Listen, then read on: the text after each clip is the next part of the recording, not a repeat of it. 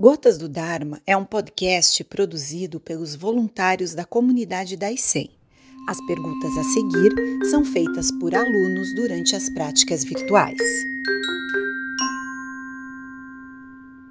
Sensei, por que recitamos o verso do despertar na lua cheia?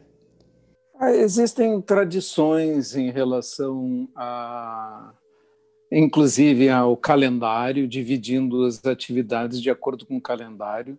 Não tem nada a ver com o fato da lua ser cheia, mas sim das fases da lua marcarem os meses nos calendários antigos. Os calendários antigos eram calendários lunares. Esse calendário moderno que nós usamos já é uma invenção mais recente, na realidade chama-se calendário gregoriano e resolveu uma série de problemas de atrasos, porque as, os tempos uh, astronômicos não são coincidentes. Mas essa é uma outra explicação que facilmente pode ser procurada em outras fontes.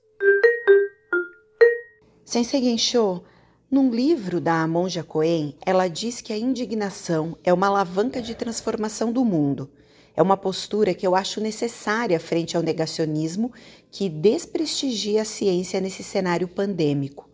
Como o senhor pensa que poderíamos cultivar esse sentimento ou postura de forma que a indignação seja potente e construtiva, sem se tornar um agente mobilizador da discórdia? Esse é um, um ponto delicado, né? Nós conseguirmos mudar o mundo sem usar de violência ou agressão.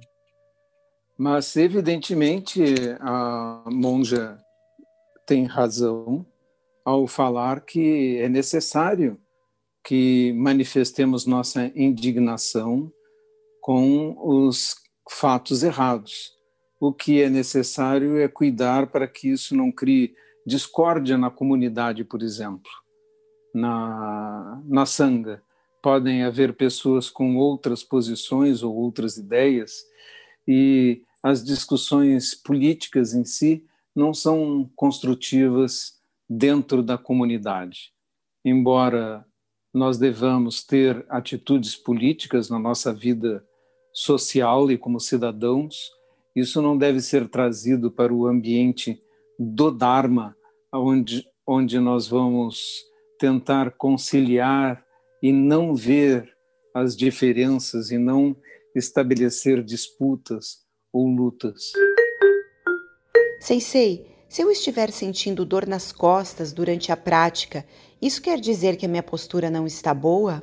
Se você não tiver nenhum, nenhum problema, como uma escoliose, é, como uma lordose ou qualquer coisa assim, uma cifose, são problemas da coluna, uma pessoa saudável, com uma postura correta, não deve sentir dores nas costas, porque elas seriam provenientes de alguma contratura muscular. Então, uma postura correta deve ser isenta de dores nas costas, no pescoço, nos ombros. A única desconforto que podemos sentir é em relação às pernas em si e a longa imobilidade. Sensei Gensho, minha dúvida é sobre o Doku-san. Como é? É só para praticantes com perguntas específicas?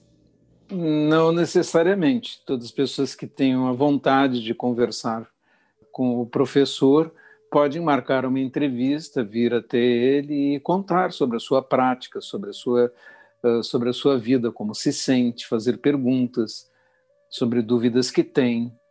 Isto é uma conversa livre, com o fito, inclusive, fazer com que o professor conheça os alunos, suas dificuldades e o ponto da prática em que estão chegando. É, não tenham medo de marcar Dokusan. Sensei, complementando a questão do Dokusan, eu marquei o meu primeiro e gostaria de saber se existe alguma formalidade, algo que eu precise fazer. Bem, se você fosse um monge no monastério, faria três prostrações na entrada da sala depois se sentaria e quando fosse embora também faria três prostrações novamente, não é? Mas nós estamos fazendo não propriamente docução, mas uma entrevista informal entre professor e aluno. Então, uh, costumo estar com roupas com samuê e hakusu e não com essa roupa formal de, de mestre. Podemos ter conversas relaxadas de 30, 40 minutos. A única formalidade é que o professor deve ser chamado de sensei ou senhor, não é? é que a gente não pode dizer tu aí, porque não fica muito apropriado. Trata-se somente disso. Mestre, de que maneira o Zen pode ser vivenciado por crianças? Em geral, minha experiência é explicar para as crianças sobre as coisas mais simples, em especial sobre a questão do karma, da impermanência. As coisas se estragam, as coisas quebram, as coisas não duram para sempre, seu corpo está sempre mudando, o karma é uma coisa que a gente constrói. Se você brigar com seu amiguinho, ele vai ficar magoado com você e vai devolver. Se você usar palavras duras, também ouvirá palavras duras. E isto é como o karma funciona. E estas coisas já são bastante compreensíveis e bastante relevantes para as crianças. Eu tenho um filho que agora está com 14 anos e que foi criado eh, dentro desse ambiente todo o tempo. Não é? Eu já era monge quando ele nasceu e a minha esposa é uma praticante dedicada, como muitos sabem. E um dia desses ele foi convidado a ir para uma pista de kart e onde havia uma competição entre as crianças para correrem de kart e a tia dele, que o levou lá, veio contar, uh, achando muito diferente, que ele, quando alguém queria passar, ele chegava o carro para o lado e freava para que o outro pudesse passar.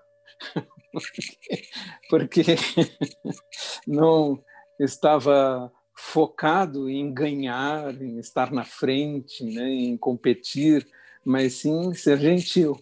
E eu fiquei muito feliz que ele é assim. É, e a, a avó disse assim: é o pai, é o pai escrito. Eu fiquei mais contente ainda. Sensei Gensho, como o senhor conheceu o Zen Budismo e como conheceu o seu mestre? Eu conheci em 1973 numa palestra, numa aula de karatê, foi um monge que era conselheiro da Vadokai do Brasil e fez uma palestra sobre o Zen e eu me interessei muitíssimo e apreciei muitíssimo esse monge e treinei com ele, encontrando-o esporadicamente durante 20 anos, porque ele morava muito longe e depois mudou-se para a França. E depois desse tempo, eu tive um pequeno período com Moriyama Roshi, que foi-se embora para o Japão. E em 2005, encontrei Saikawa Roshi, meu mestre atual. Tivemos uma enorme conexão e ele fez uma grande diferença uh, na minha vida e na existência desta sanga mesmo.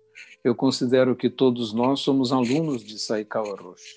E quando eu escrevo para ele, sempre escrevo seu your student, seu aluno, é, nove prostrações, nine bows, que é a maneira como nós saudamos o, o nosso mestre de sucessão, nove prostrações. Sensei, hoje percebi que o zazen parece uma prática crua Cheguei a essa conclusão porque as sensações orgânicas foram fortes. Seria algo como uma purgação mental ou efeito dessa percepção? À medida que nós fazemos a Zen, muitas experiências e percepções diferentes ocorrerão. Essa é apenas uma delas. Na realidade, centenas de experiências e percepções ocorrerão. A prática do zazen é extremamente simples, mas ela é difícil. E ela é principalmente focada na mente. Usamos o corpo para ancorar a mente, para parar a mente. Então, nosso corpo, de um lado, nos atrapalha e de outro lado, ele nos ajuda. Temos que ver esses diferentes aspectos e aprender com eles. Examine essas coisas cuidadosamente. Persista, porque trata-se de uma descoberta experiencial pessoal. Cada pessoa tem experiências um pouco diferentes das outras. Sensei, quando estamos com dificuldade na prática referente à falta de concentração, o que devemos fazer? Persistir, sentar mais vezes sem desistir. Todos nós nos distraímos, nossas mentes querem viajar. Um dia o zazen é bom, você se sente contente com ele. Outro dia ele parece que não é, que é turbulento. Não pense nisso não pense zazen bom, zazen mal. Simplesmente faça seu zazen. O que acontecer é o estado em que a sua mente está agora. Simplesmente não desista, prossiga.